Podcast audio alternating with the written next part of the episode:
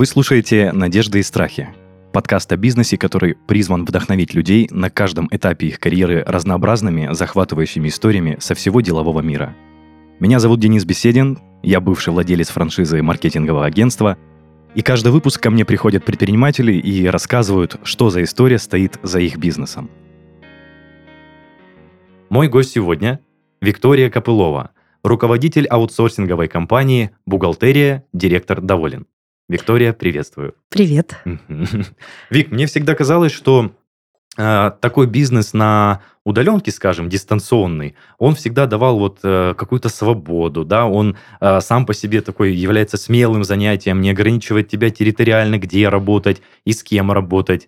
Чувствуешь ли ты свободу от такого вот занятия и тем бизнесом, который занимаешься? Чем, в чем отличие работы, э, как принято говорить, на дядю, но я люблю все равно работу на дядю, потому что, э, как принято говорить, работа на дядю негативная какая-то коннотация, да, что это там плохие люди, но это все не так. Эм, чем отличается собственный бизнес от работы на кого-то?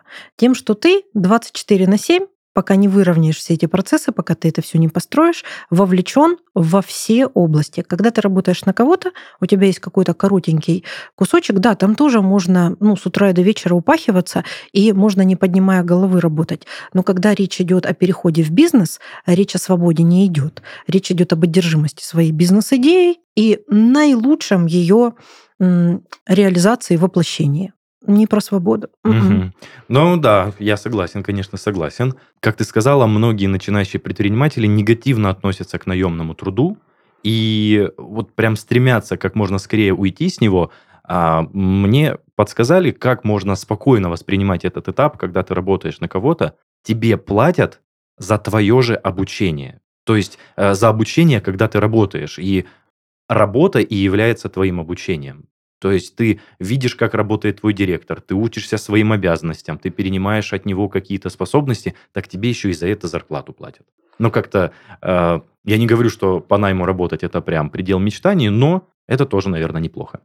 Вик, ты рассказывала, что свой основной проект ты еще основала в далеком 2008 году. И путь был совершенно непрост и тернист.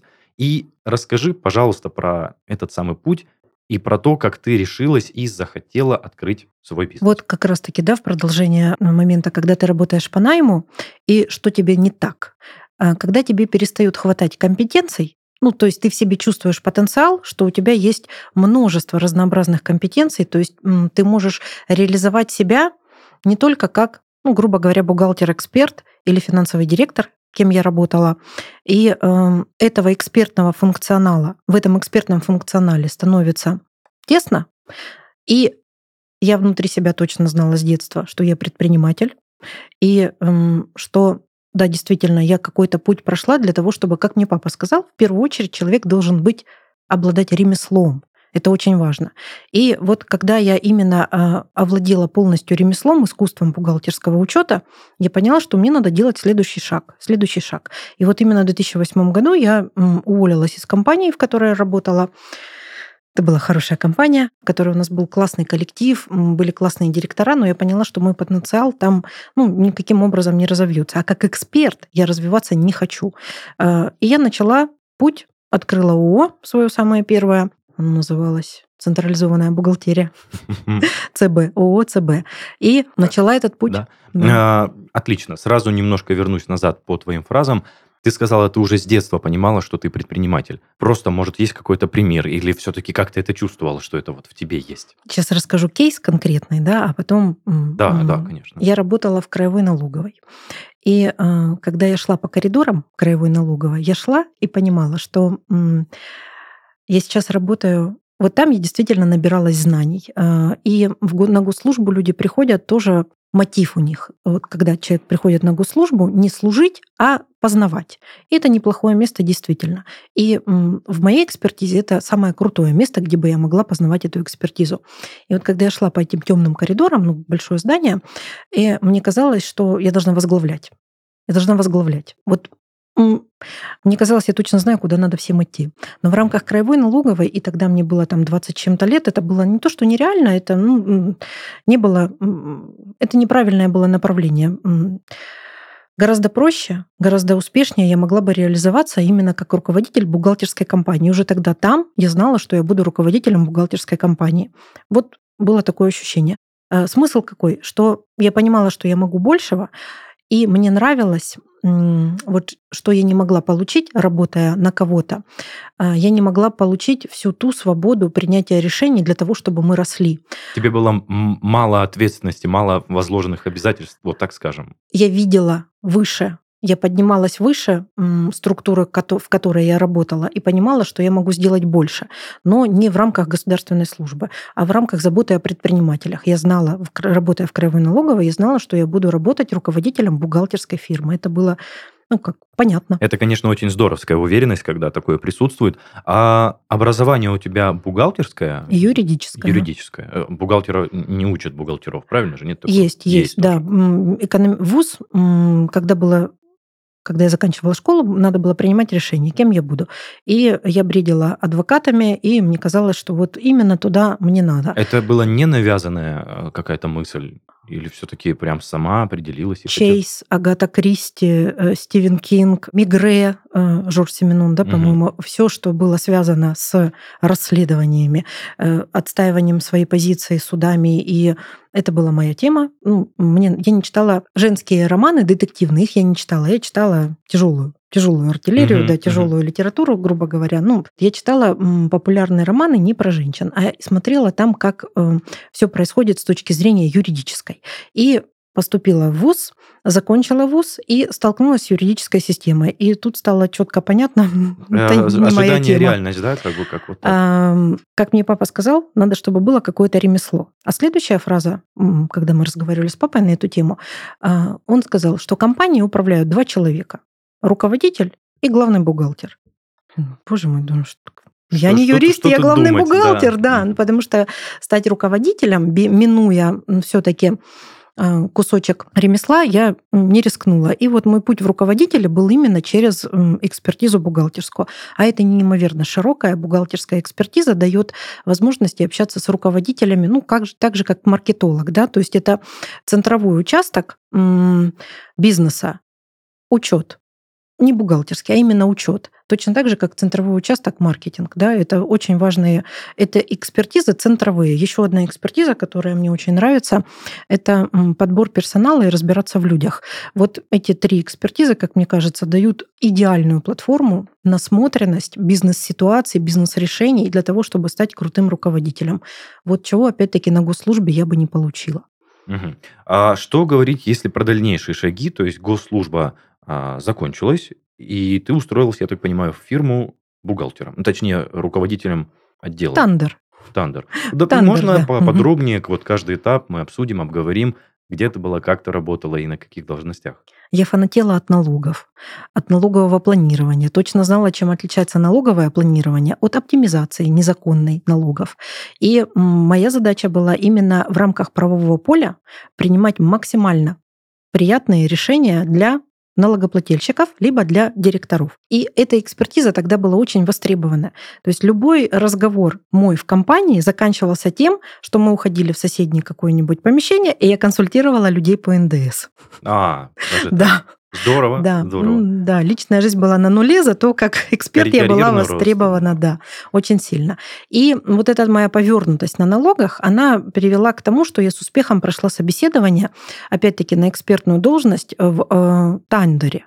В Тандере я работала в лучшей бухгалтерии мира, как я считаю, и видела лучшего бизнесмена мира вживую, вот как тебя сейчас, даже доклад ему делала, это ну, просто а, счастье. А, действительно очень хорошие отзывы, да, о работе э, там. Сергей Николаевич да. очень крутой, персонал там очень крутой, команда там очень крутая. Это вот, э, грубо говоря, как твердые навыки, как бухгалтер, я состоялась, читая документы, читая, обучаясь проводкам. А мягким навыкам ориентированность на запрос руководителя, ориентированность на работу в команду, а, ориентированность на то, чтобы понять, что от тебя хотят. Это, конечно же, Тандер. И эм, гигантская компания, в которой все стремятся сделать что-то хорошее. Кто, э, когда я попала в Тандер, меня спрашивали, что ты там делаешь? И я с горящими глазами говорила, боже, там так классно. И все меня переспрашивали, Вика, вот а сколько людей в Тандере видели? Все вот с таким же фанатизмом. Тандер, Тандер, Тандер. Я говорю, ну так оно и есть. Та идея, которую Галицкий транслировал, и как он ее реализовал, оно заряжало, и там очень нравилось работать. Да, и вот оттуда, из Тандера, я уже перешла, э, следующий мой карьерный шаг был, я перешла руководителем финансового подразделения в консалтинговую компанию, и из этой консалтинговой компании я уже перешла работать в свой собственный бизнес. Теперь очень интересно подробнее рассмотреть момент перехода в свой бизнес, потому что это такой шаг, на который решаются не все. Казалось бы, стабильная зарплата, э, видные перспективы вдалеке, и в целом все хорошо. Мы с тобой ранее обозначили, что тебе не хватало а, было мало компетенций, ты хотела еще больше и больше и больше, но тем не менее отзывы о компании, в которой ты работала, очень хорошие. Как ты решилась на этот шаг? Что все-таки тебя сподвигло сделать это? Буду предельно откровенной. Иногда шаг вперед – это хороший пинок под зад. И не придя со своим нанимателем к консенсусу по моей роли, по а, моей мотивации материальной, я поняла, что передоговариваться мне здесь будет сложно, ну, я не передоговорюсь, у нас мы, мы не совпадали по целям. Моя цель, моя идея была в том, чтобы делать для классных предпринимателей классный бухгалтерский учет. А у моих нанимателей была другая цель. Ну, они там по своим каким-то правилам строили свой собственный бизнес. И когда я поняла, что наши цели не совпадают, я поняла, что дальше нам не по пути. И э, почему я это называю пинок? Потому что мы изначально договаривались, что будет реализовываться моя цель. Эти договоренности не сбылись. Я считаю, что я сделала этот шаг под влиянием обстоятельств. Э, я много думала о том, что если бы мы договорились с этим нанимателем о том, что будем развивать это направление, как я вижу, э, да, сто процентов мы были бы сейчас, грубо говоря, number one командой Краснодара. Э, но я и без них number one команда Краснодара. Да, это здорово, это здорово. Так, а после ухода, соответственно, вот этот момент открытия, а, были ли у тебя какие-то ожидания от э, бизнеса, именно который ты хочешь открыть? И оправдались ли они впоследствии? Это вот самое важное. У меня не было никаких ожиданий. Вообще? Никаких, да. Я э, шла в темной комнате, в темноте, просто за свои идеи, делать классный бухгалтерский учет для классных бизнесменов Краснодара.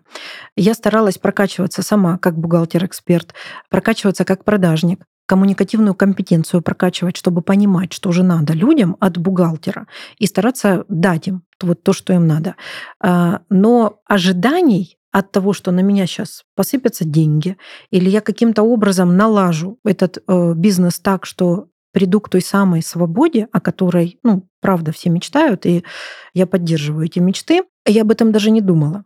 Это был 2008 год, тогда не было популярно об этом думать. А, через несколько лет только появились ребята, Петр Осипов и «Бизнес-молодость». Угу, да? Да. Все тогда в шоке были от их откровений, от того, как они объясняли, как организован бизнес э, из каналов информации. Серьезные тетечки и дядечки из э, канала РБК.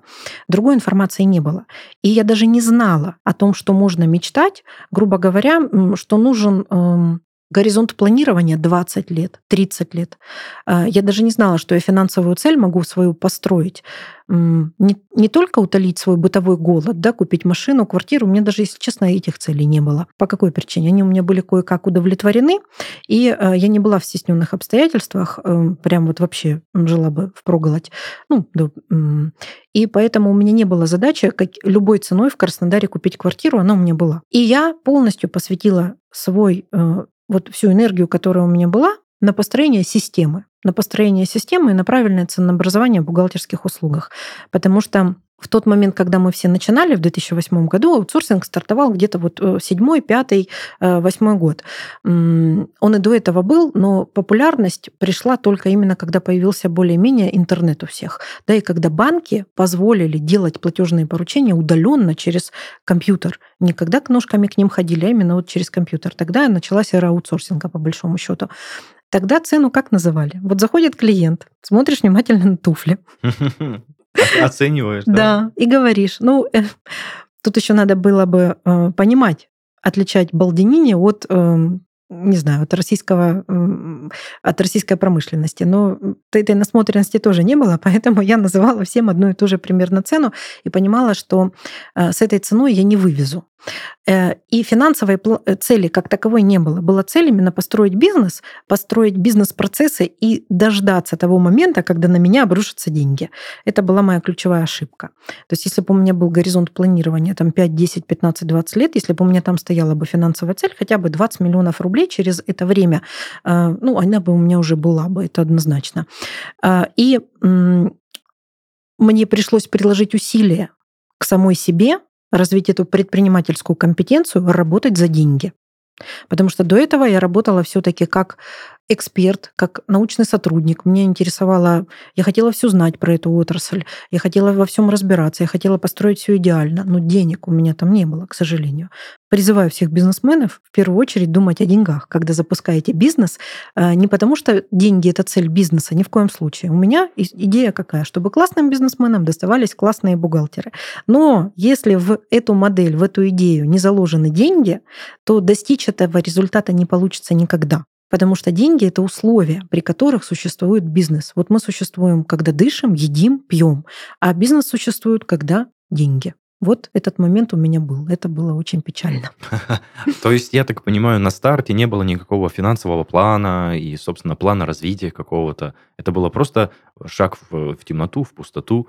Погнали, как говорится, да? Да, сейчас, наверное, мои большие глаза. Об этом даже не было мысли. А, как бы было, вот если четко. Я посчитала, сколько у меня клиентов сегодня есть, а, и посчитала, хватит ли мне это на сигареты и на бензин. Оказалось, хватит. И пошли. А, большой вопрос о том, как ты ушла э, с компании и искала новых клиентов. Забрала ли ты с собой каких-то клиентов с той компании, или они просто за тобой пошли? Э, новый поиск клиентов, это тоже немаловажно, потому что, можно сказать, ты с нуля, ну, ну, не новенькая девочка в этом, но ты самостоятельная девочка, и как-то нужно искать новых клиентов. Тогда отлично работал Кубань.ру. Это просто был какой-то кладезь заявок. Кубань.ру, еще бухгалтера, по-моему, или про бухгалтерию учет, там какая-то закладочка была, и мы туда написали объявление, мы, Николай II, я туда написала объявление, отведу ваш учет от проблемы забот, э, знание языков от китайского до английского, э, режим работы 24 на 7, ну, еще какая-то там хохма была. И это работало. Люди а, просто шли и звонили. Да. да. И э, в той компании, в которой я работала, это была моя идея, и я ее реализовывала. Я полностью пришла реализовывать направление бухгалтерский аутсорсинг. И плюс еще занималась ведением э, их группы как бухгалтер, как финансовый директор. И вот, грубо говоря, когда мы расстались, это был очень тяжелый для меня вопрос. Я уходила, но чьи это клиенты? И я понимала, что да, мои. Но у меня есть обязательства перед компанией. Как бы мы ни расставались, хорошо или плохо, этот вопрос надо было мне как-то осознать. К тому моменту, когда я уходила, они наняли другого человека, который будет вести им группу компаний, а на моих клиентов э, не хватило у них ресурса. И уходя, я просто позвонила и сказала, ребята, к сожалению, я ухожу. До свидания. И через время клиенты, которые оказались без меня, естественно, они пошли за мной. Это было естественно. Было ли это уводом клиентов, я до сих пор не знаю ответ на этот вопрос. Ну вот такой факт был. Но получилось э, со стороны не обидно. То есть клиенты остались в той организации, из которой ты ушла, но они поняли, что та организация не может удовлетворить их потребности. И плюс еще какой момент. Те клиенты, привлечением которых занималась я, сидела на телефоне, постила этот Кубань.ру, передергивала это объявление, up-up-up делала. Вот они только и пошли за мной. А клиенты, которых давала мне эта компания, ну, в мое подразделение, они так и остались с ними. То есть это как бы разделение произошло. Хорошо. А, для открытия, соответственно, собственного ИП, я не знаю, это было ООО первый ООО. раз, ООО сразу прям. А, Требовались ли какие-то инвестиции, первоначальные вложения? Может быть, какой-то съем офиса? Ничего не требовалось или все же были привлечены какие-то инвестиции со стороны, свои накопления? Э, может быть, кто-то занимал деньги? Можно про этот момент тоже подробнее? Где-то я раздобыла офисные столы, нечестным путем где-то их купила за 500 рублей, э, грубо говоря. Вот. Эм, где-то э, компьютер, компьютер купила, где же я взяла на него деньги? Выходное пособие, которое мне выплатили, мне выплатили Ой, я не помню, да. Ну, не суть. Вот, как раз хватило на компьютер и на монитор. И э, на программное обеспечение. Первое время офис был за тысячу рублей. За тысячу рублей... Аренда. Аренда? Подселение. Подселение, подселение. да, подселение. А, в бухгалтерском бизнесе очень дешевый входной билет. То есть моя голова и компьютер. Больше ничего не надо. Работать из дома тогда не было принято, не было вот того э, инструментария, да, не было мессенджеров, не было, ну, зума вообще не было, не было э, по-моему, он без видеосвязи еще тогда тоже был, да, ну, то есть это было все очень нетехнологично. И работать из дома не у всех получалось, хотя были такие прецеденты. И, по-моему, тоже у меня такой был прецедент, но э, не помню когда. Это был неотапливаемый офис на подселение, в котором никто не находился, тысяча рублей, и стало понятно, что там находиться невозможно. Следующий шаг был снять офис э, уровня Б с минус-минус. Есть офисы класса А++, да, а вот мы сняли офис Б минус-минус. Тогда не было, по-моему, нормальных сайтов для объявлений. По-моему, это было просто езда по городу и рассматривание, какие офисы сдаются в аренду, и с кем мы договорились, с тем мы договорились. Э, я сейчас да. просто в то время, я еще был достаточно молод, 2008-2010 год, я сейчас понимаю, насколько действительно сложно э, без мессенджеров, как ты сказал, без э, какого-то прям интернета, который глобальный, прям у, у всех есть, он сто процентов. Как это сложно? Информации не было, доступа к такому информацию приходилось добывать. Информацию про свежие какие-то законы, информацию про то, где кто что делает, приходилось просто добывать. Точно так же информацию приходилось добывать про аренду офиса. Были там какие-то газеты из рук в руки, я уже плохо это помню. Но 99%, что ездила по городу и увидела, э, сдается офис в аренду. И зашла, договорилась. И, заселилась. Да, да заселилась.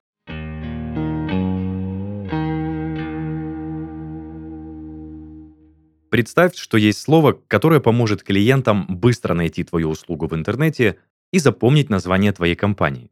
Это слово «домен». Вместе с нашим спонсором компанией rec.ru давайте разберемся, как выбрать правильный домен для сайта.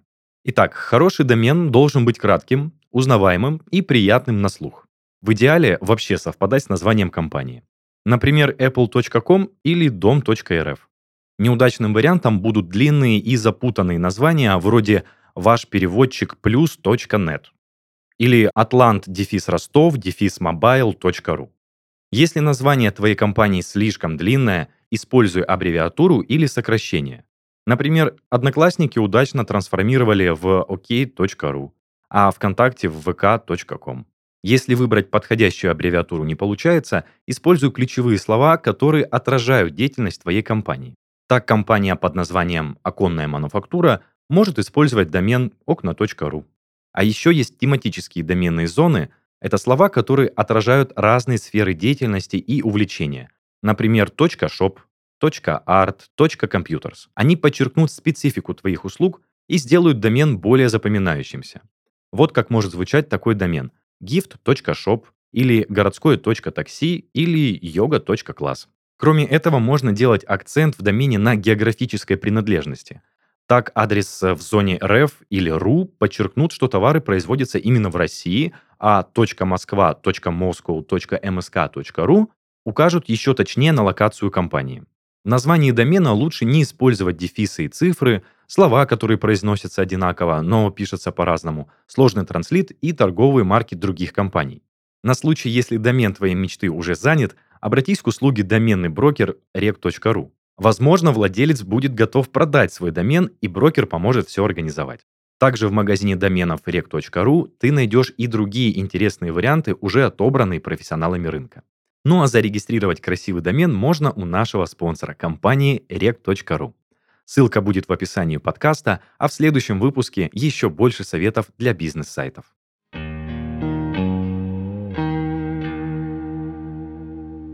Мы с тобой в беседе до записи а, говорили, что вот примерно 10 лет, с 2008 по 2018, ну, мягко говоря, были какие-то темные времена у тебя, да? А ты можешь примерно описать, что тебе казалось, что было не так, и какие ошибки, может быть, ты совершала? И, ну, в целом, пока давай поговорим об ошибках, да. Первая ключевая, я не ставила день, деньги в бизнесе в приоритет. Я не могу сказать, что цель моего бизнеса – деньги, но мой бизнес не может существовать без денег. И, соответственно, э, у меня есть кое-какая глобальная цель, да, которая выше и больше, чем идея бизнеса, на котором я на, эту цель заработаю деньги. Грубо говоря, вот у Сергея Николаевича Галицкого была какая глобальная цель? Стадион. А делать он хотел бизнес на продуктах для доступных продуктах, в доступном формате, дискаунтер, да, по-моему, так это называлось тогда. А, вот. А, у меня тоже есть там мечта о своем стадионе, не расскажу, к сожалению, да, к ней надо подойти. Вот. Но я поняла, 10 лет мне потребовалось, чтобы понять. Это тяжелая работа над собой. Это прокачка всеми бесплатными, какими, какие, до каких можно дотянуться, потому что нет денег, обучениями для руководителей. А, это работа с психологом за деньги, грубо говоря, 10 лет. Это серьезная работа с психологом. Иногда а, раз в две недели, иногда каждый день, ну, я образно, но именно как руководитель я добывала свои компетенции потом и кровью в условиях ограниченной видимости. Можно ли назвать ошибкой отсутствие платного обучения? Наверное, да. Вот, но и денег на него не было. То есть первая ошибка ключевая – нет фокуса на деньги. А вторая ошибка – не добывала знания а, за деньги, то есть не старалась а, получить высшее образование. Второе это ошибка. Его надо получать. Но не в той коннотации, да, как вот у меня два высших образования, а именно знания. Потому что я по образованию юрист, а работала я бухгалтером. И каких-то базовых дисциплин мне действительно не хватало. Я могла бы их добрать на втором высшем образовании, но я туда не пошла, это я не понимала. А, третья ошибка. Я работала вообще абсолютно не с теми людьми. А, я... Как ты это понимала? То, что ты работаешь не с теми людьми. Что характеризовало мою работу тогда? А, тотальный контроль, микроменеджмент. Все сотрудники вот так смотрели на меня, когда я заходила э, в кабинет. Я не могла уйти с работы. Я приходила раньше всех, уходила позже всех. И э, мне это нравилось. Мне это нравилось, что я такая классная, такая значимая, такая умная, и что я передаю знания этому подрастающему поколению. А потом меня осенило. А какой у меня бизнес? У меня бухгалтерский бизнес или учебный комбинат? И вот это был переломный момент, когда я перестала совершать ошибку. Вместо того, чтобы нанимать экспертов и работать с классными людьми, я нанимала юниоров и обучала их, обучала, обучала. Они делали ошибки и не приводили меня к той цели. У классных бизнесменов не было классного бухгалтерского учета. И прозрела я примерно в 2016 году. И в 2000, за два года я совершила я поняла, что нужны деньги, я поняла, что надо работать с нормальными экспертными людьми. Не то чтобы те были ненормальными, да, но они не отвечали. А, та команда, которая сколотилась, вела меня не к цели моего бизнеса и не к моей глобальной цели, а э, вела меня к тому, чтобы я передавала им свои знания. Не это было задачей. А задача был классный учет для классных предпринимателей. И вот в переломный момент в 2016 году, когда я это поняла, за два года я собралась, и сделала, а, если говорить в деньгах, а, грубо говоря, выручка на тот момент у меня была 200 тысяч и было 8 человек, не знаю, как мы выживали, то через а, какое-то время у меня выручка выросла в три раза, а люди сократились втрое. Ну вот, грубо говоря, да, эффективность. Я только, да, хотел задать mm-hmm. вопрос. Как то отнеслась к тому, что более высококвалифицированным специалистам нужно больше платить? А, ну, в любом случае, тем юниорам, как ты сказала, добровольцам а, платить нужно было меньше. Как ты к этому отнеслась? То, что люди более компетентные, хотят больше мотивации получать. К этому моменту я уже как а, руководитель прокачалась до понимания того, что работать можно только с сильными. То есть для меня вот первый момент, который бы меня смущал, ну, я уже плохо помню, что все, как это все развивалось. А, первый момент, что я не могу работать с классными специалистами, у меня нет на них денег. А второй момент, я не могу работать с классными специалистами, э, кто я тогда? Вот э, это был ключевой момент. Кто я тогда, я поняла, потому что я поняла, какие у меня компетенции, как у руководителя. Я стратег, я лидер, я э, отличный тактик, у меня потрясающая технологическая компетенция, технология технологичность, ну, это мое все. И у меня потрясающая личная эффективность. Я когда это поняла, это очень большие понятия, и их прям вот надо расшифровывать. И, это прям очень интересная тема, но не про нее. Когда я это все поняла на подсознании, да, грубо говоря, я поняла, что э, вот сейчас мне надо где-то взять эти деньги для того, чтобы нанять классного специалиста. И э, ввиду того, что я 10 лет потратила на выстраивание системы и выстраивание ценообразования, у меня уже было все готово к тому, что я просто подняла на 100 рублей образно цены э, э, каким-то клиентам, и у меня появились деньги на классного специалиста. И потом я их стала нанимать. Эффект от классного специалиста виден на второй день. Он выражается в моем спокойствии, в том, что я могу больше времени уделять продажам, я отдала производство в надежные руки. И у клиентов меньше вопросов, мы проще поднимаем им цены, и клиенты платят. Когда клиент не платит, это что-то означает. Да? У него сопротивление, у него недовольство. И вот надо в этом моменте обязательно разобраться. Да? Он не платит, потому что ему не хочется или потому что он жадный. Если ему не хочется, надо разобраться. И 99% в основе лежат промахи в моем бизнесе. Вот это было для меня тоже откровение. Когда я была к этому готова, э, я просто обратилась, ну, я поняла это, и э, классные бухгалтеры сняли эту историю, э, сняли это напряжение. С, клиенты стали довольными, и у нас дебиторка тут же уменьшилась фактически до нуля. И еще раз, да, от классных специалистов эффект был виден мгновенно. Это поступление денег и моя большая не свобода, а свобода от производства и возможность заниматься продажами, ну, дай бог, маркетингом, да. Хороший вывод о том, что нужно работать сразу с сильными людьми и компетентными в этой сфере, в которой начинаете работать. Главное, чтобы психика это пропустила, да. Да, да, деньги придут. Не в день... Деньги вообще не проблема. Всегда можно найти классного специалиста, с которым можно договориться, поширить его, да, как это принято, взять в аренду, на сделку. Много специалистов, которые готовы э, работать по сделке и э, за что? За удаленку, за какое-то свободное время.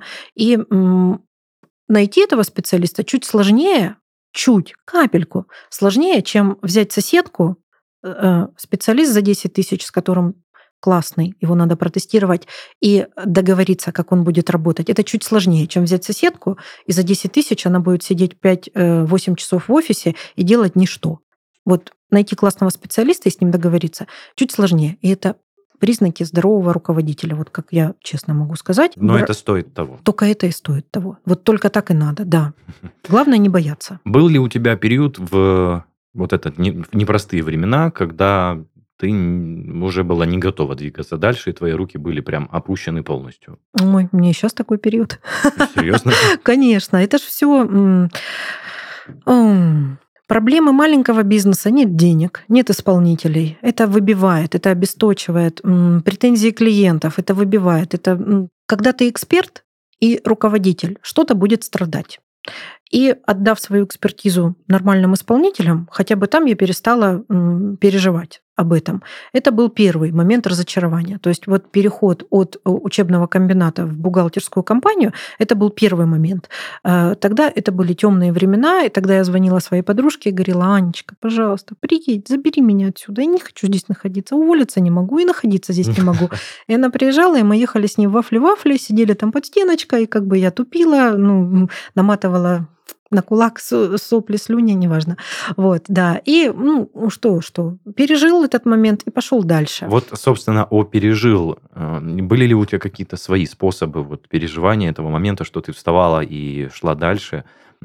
чтобы подсказать, может быть, слушателям, как бороться с такими непростыми временами. Самая темная ночь перед рассветом.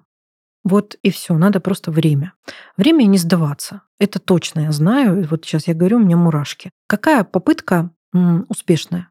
Последнее. Надо делать эти попытки. Делать, делать, делать. И все произойдет.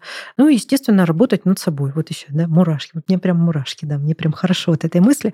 Работать над собой надо, да. Я прям э, смотрю на тебя, и ты прям прешься по всей этой идее. Это так здорово, когда ты горишь э, вот этим вот э, менеджментом, управлением. Это, это правда очень здорово. Я завидую, что ты так живешь. Спасибо, да. Еще такой вопрос. Может быть, э, вот в этой непростой сфере у тебя были какие-то, может, интересные истории, может быть, какие-то судебные дела, какие-то а, я не скажу, что угрозы, но, может быть, было что-то некомфортное, что ты запомнила на долгое время. Сейчас расскажу, да. Значит, сейчас еще вот хочу добавить к э, тому моменту, да, а, вот что у меня сейчас тоже такой переломный момент. Если в первой истории я разбиралась с производством, во втором раунде своего э, как это, когда все не нравится, да, апатии к бизнесу, я разбиралась э, и э, с бухгалтерами, ну, там последовательность не важна. Сейчас у меня самый страшный период, самый страшный маркетинг и продажи. Все, да, это меня некомфортно это, для тебя? Это да? меня выбивает. Ну, во-первых, меня этому никто не учил. И мне найти специалиста-маркетолога, это просто как, ну, я иду по эшафоту. И вот вчера вечером э, у меня была полная апатия, полное нежелание вообще ничего делать, но сегодня утром я проснулась, и как энергия пришла, все, куда деваться? Это мой бизнес, мой бизнес. Так, какая у меня цель? Вот такая. Угу, какая у меня глобальная цель? Вот такая. Ой, это же моя любимая цель. Ну что, погнали, да? Вот это очень важно. Не сдаваться. Сейчас я расскажу, а потом мы решим, оставим мы это или не оставим. А, пистолет я видела дважды. Так, уже немножко, уже немножко напрягся, так скажем. Да, э, это вот к вопросу интересных. Эм, что такое бизнес? Это работа с людьми. А что такое люди? Э, ничего интереснее для меня нет.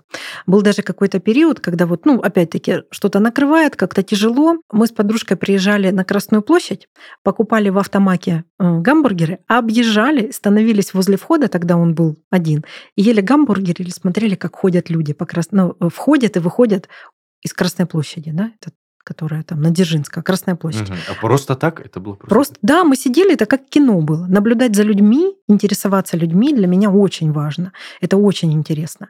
И у людей есть особенности. Но это тоже интересно. Так вот, да, пистолет я видела дважды. Голую грудь я тоже видела пару раз. Это все при обслуживании клиентов. То есть это не, э, я не рассказываю про какие-то наши посиделки. Слушай, ну давай, давай, давай попробуем поподробнее сказать, что про пистолет, что про голую грудь. Посмотрим, что оставить из этого вкратце. Просто... Ну, можно это все оставить, да, к тому, что я просто не знаю, с, как, с какого угла это преподнести. И сейчас еще, еще что-нибудь. Я слышала угрозы, ты не будешь работать в этом городе никогда. Да, с этим клиентом мы работаем до сих пор. Да, да ладно. Да, да, да, да, да. Ну, это особенности. Я не особенности, э, Пистолет один раз я видела, как мне похвастались, что у человека есть пистолет. Ну, почему-то это произошло в моем офисе. Да, зачем? Ну, ну сейчас мы почти все работаем на удаленке. У меня есть офис, но клиенты туда не приходят. Мы поставили себе охранную э, сигнализацию, видеонаблюдение, и сидят там бухгалтеры спокойно, ну, которые не хотят из дома работать, которые работают здесь. С клиентами встречаемся по Zoom, и эта история, к сожалению, уже, скорее всего, не повторится. Да. А второй раз? А второй раз как раз таки первый был раз, а второй раз были просто по хвостушке, да.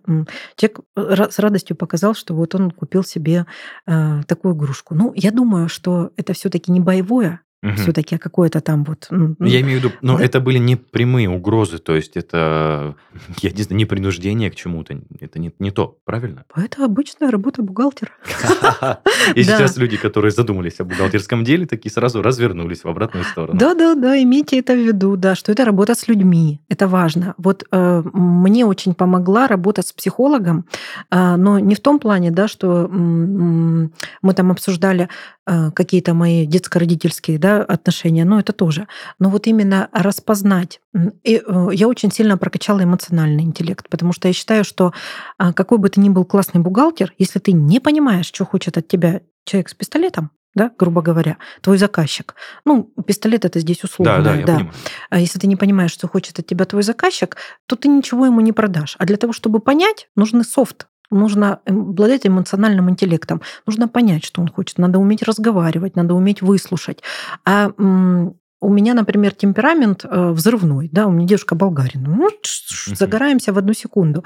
И большая работа была проделана именно над собой для того, чтобы понять, что с психологом, э, что ну вот компетенцию слушать и слышать я получила, рассказывая психологу, какие у меня проблемы с клиентами и как я не вывожу это общение. И там я прокачалась до уровня, меня, не знаю, сейчас в Мумбаи высадить, я вернусь оттуда с группой бухгалтеров, и мы построим здесь в Краснодаре бухгалтерский бизнес. Ну, это, прям очень-очень так воодушевляет. А рекомендуешь ли ты просто вот специалистам, у которых, точнее, не специалистам, а рекомендуешь ли ты бизнесменам в трудных ситуациях ходить к таким специалистам? Психологам? Да. Сто процентов да.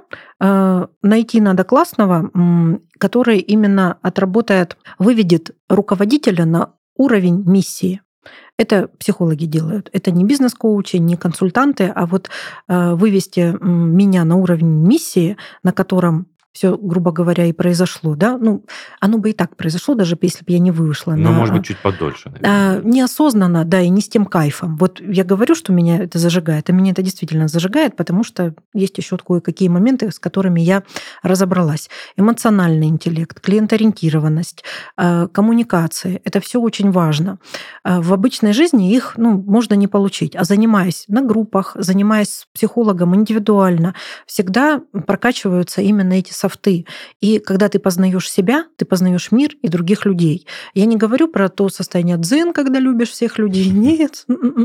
Но понимать, что происходит именно с точки зрения психологии, это очень интересно. Психологическая гигиена, наверное, все-таки очень важна в современном очень, мире. Очень, да. Хорошо, угу. хорошо. Ну и давай, Вик, потихонечку к завершающему вопросу. А, вот на данный момент, на сегодняшний день, чувствуешь ли ты то, что ты в своей стезе? То, что ты на том месте, на котором ты хочешь быть вот сегодня. Да, вот то, что я как ремесло, как э, ремесленник получила э, базовую историю в бухгалтерии, дает мне гигантскую платформу, с которой я могу двигаться в разных направлениях. У меня бухгалтерский бизнес. Я веду клуб для э, бухгалтеров-аутсорсеров, и у меня проект по подбору персонала в бухгалтерский аутсорсинг. Это то, что меня не то, что там я встаю с кровати, я знаю, что мне делать. Я знаю, каково это кайфануть, когда баланс сошелся. Это, вот я сейчас говорю, у меня опять мурашки, это не передать. Когда делаешь сложности какие-то, разруливаешь, разруливаешь, потом бамс и баланс, да, Дебет равен кредиту, грубо говоря. Это кайф. Цифры — это магия, это кайф. Отношения с людьми — HR-проект. Это очень интересно, распаковывать бухгалтеров, смотреть, какие у них там действительно есть компетенции, может ли она выполнить эту работу, ради которой мы ее ищем.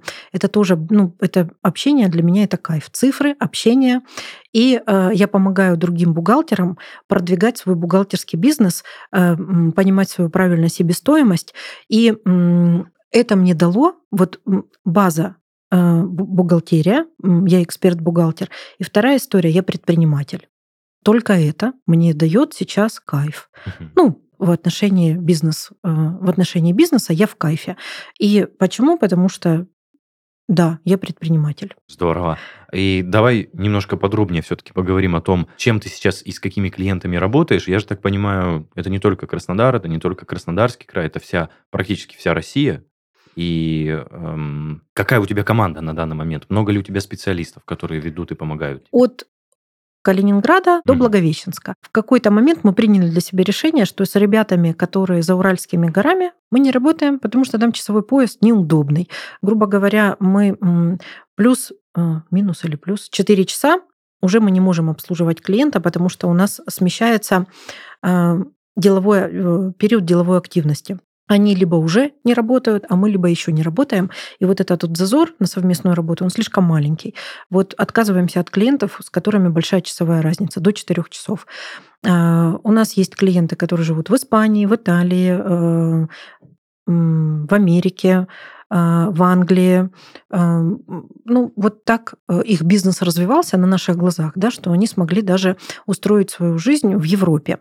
А, у нас есть клиенты, которые из Краснодара переехали в Москву, э, из Москвы обратно в Краснодар. Мы география нет сейчас границ. Да, географии нет, есть э, часовые пояса. Я как бухгалтер не работаю уже много лет. Я поддерживаю своих бухгалтеров, которых пять, а, как методист как налоговый консультант, потому что одна голова хорошо, а две головы лучше. И плюс еще на мне такая история, а, у меня гигантская бизнес-насмотренность. Я а, прокачалась как бизнесмен, я прокачалась как бухгалтер, я прокачиваюсь сейчас как, а, ну, грубо говоря, маркетолог, очень грубо говоря. И я понимаю истинные запросы руководителей и бизнесменов. И я перевожу чаще всего не законодателя бухгалтером, а запрос клиента бухгалтером. Объясняю, какими, э, какие побудительные мотивы у предпринимателя, распаковываю его, и я ориентирована именно на предпринимателя, чтобы понять его потребность. И вот как в своей команде, в своей компании я занимаюсь вот именно этим направлением. А работаю с утра и до вечера, и с вечера до утра Пять бухгалтеров. Прекрасно. Mm-hmm. Ну, казалось бы, я думал, ты скажешь команда, там ну, просто необъятное количество человек. Пять человек действительно справляются с таким наплывом клиентов. Э, у нас порядка 200, 200, 210, 215 клиентов на регулярном обслуживании. Это немного. Мы можем больше. Нам нужен маркетолог. Помогите. Да. Класс, класс. А, Вик, может быть, что-нибудь от себя, какие-то напутствующие слова начинающим предпринимателям, какие-то мысли, которыми ты хотелось поделиться? Не сдавайтесь. Все получится. Двигаться только вперед. Да.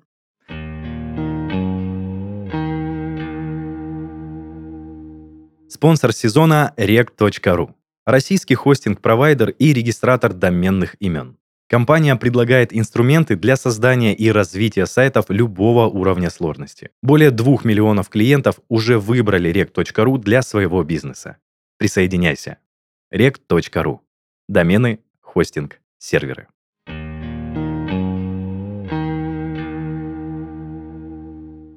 Друзья, это был подкаст «Надежды и страхи» и его ведущий Денис Беседин. В гостях у меня сегодня была Виктория Копылова, человек, результат которого доказывает, что в жизни могут быть как светлые, так и темные полосы, и терпение и упорство всегда приносит результат. Буду рад обратной связи и комментариям от вас в наших группах и пабликах во всех социальных сетях. Присоединяйтесь к нам на популярных музыкальных платформах и видеохостингах. Ну а если хотите стать гостем нашего подкаста, пишите на почту heysobachkaredbarn.ru. Всем пока-пока. Вик, спасибо. Пожалуйста, спасибо за приглашение, было очень рада.